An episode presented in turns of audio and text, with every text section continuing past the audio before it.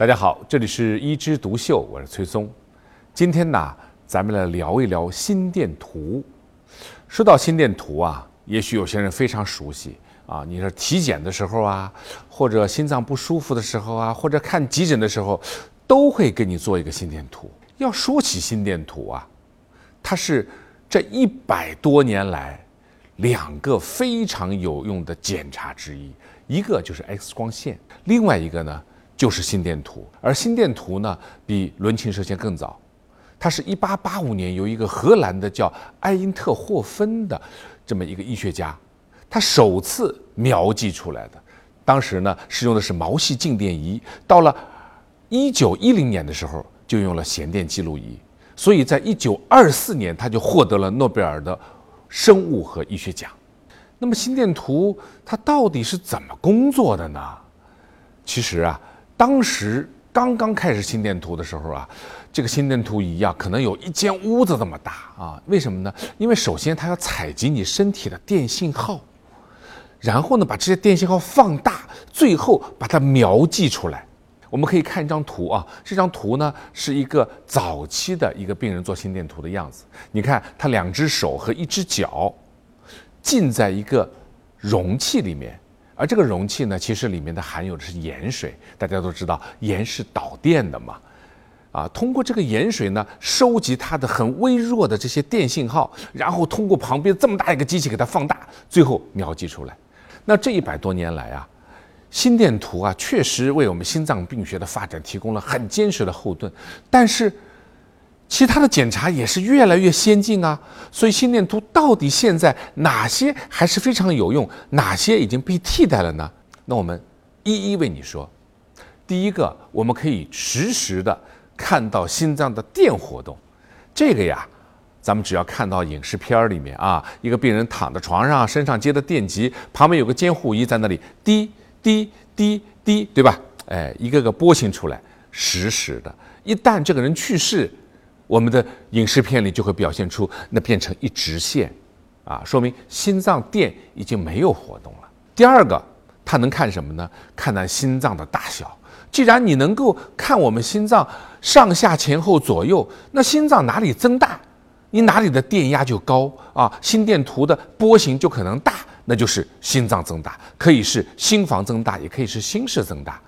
但是，随着 X 光片、CT、核磁共振，尤其是心脏超声学的发展，心脏的大小我们可以直接在超声底下看到了，而不用通过你这个波形来估测。所以呀，看心脏扩大已经不是心电图的强项了。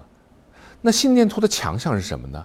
看心律失常，就是心脏，如果你失去了正常的节律，本来是很正常的哒。哒哒哒，你现在变成哒哒哒哒哒哒，变成一种紊乱的节律的话，心电图一看就知道。这里呀有一个很容易引起误会的概念，就叫窦性心律。经常有人来说，医生啊，你看我的心脏是不是已经快没救了？我说为什么？你看已经是窦性心律了。其实窦性心律是我们人体最最好的、最正常的心率，才叫窦性心律。为什么呢？因为我们心脏的自己带的起搏点，啊，心脏不用你去叫它，它自己会跳。而自己那个起搏器在哪里呢？在窦房结。如果从这个我们人体自带的起搏器里面出来的心跳，就叫窦性心律，也就是最正常的心率。如果说不是窦性心律，那就是其他地方出来的，我们叫异位心律，就是一种心律失常，就是不正常。比如说。房性心律、室性心律都不好，窦性心律最好。那么，如果你看到一张报告，哪些词代表了你有心律失常呢？如果是比较慢的心律失常，我们基本上会出现这四个字，叫缓、停、抑、制。缓呢，写心动过缓，比如窦性心动过缓，也是一种问题呀。虽然是窦性的，但它跳得慢一点也是问题呀。停停搏总是不好吧？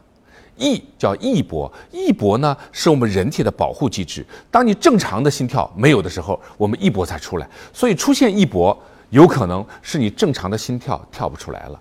滞呢就是阻滞，传导阻滞，也就是从上面到底下，从左边到右边，哎，咱们传不过来了。那如果快速的心律失常，我们有哪几个字呢？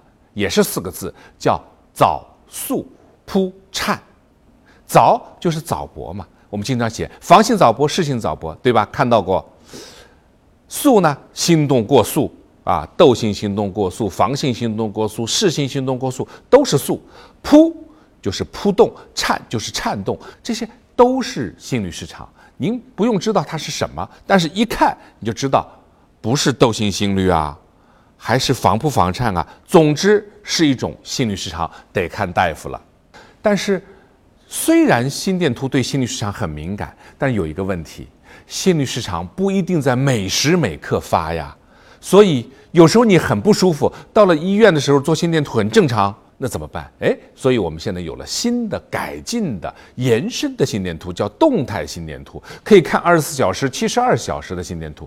那这个时候，我们这种发作的心律失常就可能在这么段时间里面都囊括进去，可以慢慢的分析。那除了刚才说的心脏扩大、心律失常可以用心电图来诊断，还有一种就是心肌缺血乃至心肌梗死，也是心电图非常敏感的现象。但是有一点，一定在急性期的时候，也就是你发生了剧烈的胸痛，或者这时候胸口有闷、有非常不舒服的，然后即刻到医院去。心电图如果拉出来是一个心肌缺血或者心肌梗死，你就马上能得到治疗。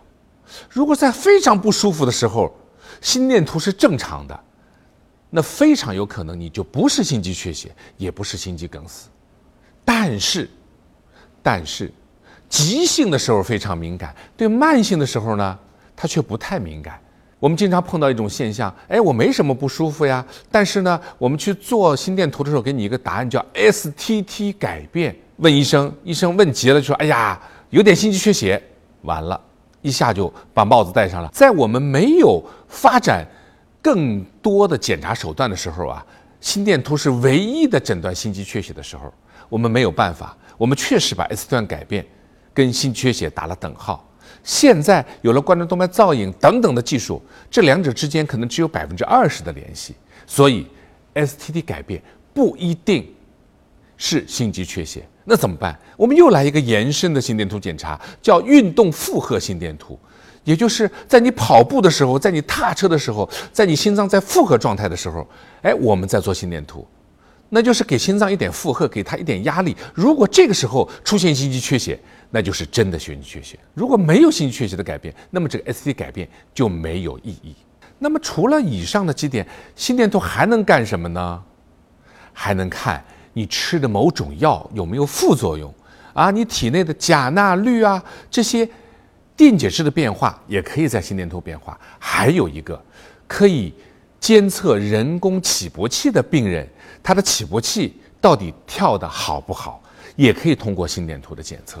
所以呀，一百多年的发展，心电图有些功能呢，确实已经被替代了，确实不那么严谨或者不那么准确了。但是，急性的心肌缺血和心律失常还是心电图非常强项的部分。